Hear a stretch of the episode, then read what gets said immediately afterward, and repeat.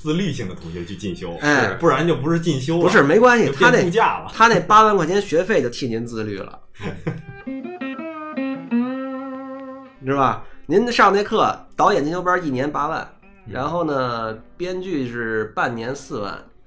呃，摄影好像也差不多，就这都这钱，反正都挺贵的。你把这钱一交，你这自律就来了。就跟你去健身房先把年卡买了一样，对，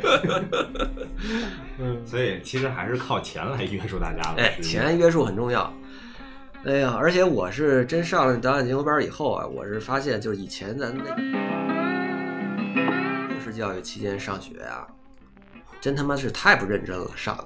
是哎这个 前两天梁博咱俩吃饭的时候还聊过这个事儿，就觉得现在这教育啊，嗯，教育的属于什么呀？都属于是普普普叫什么普及千人一嗯面，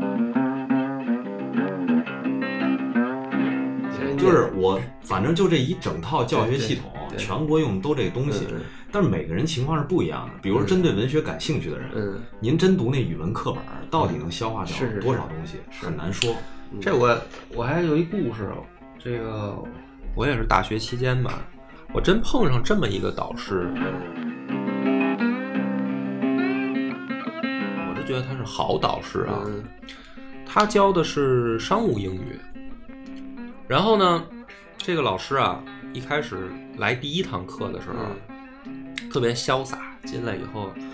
溜溜达达，他不像别的那个老师或者教授，好像特严肃啊，还走个形式，他也不是进来就跟聊天似的就开始了，嗯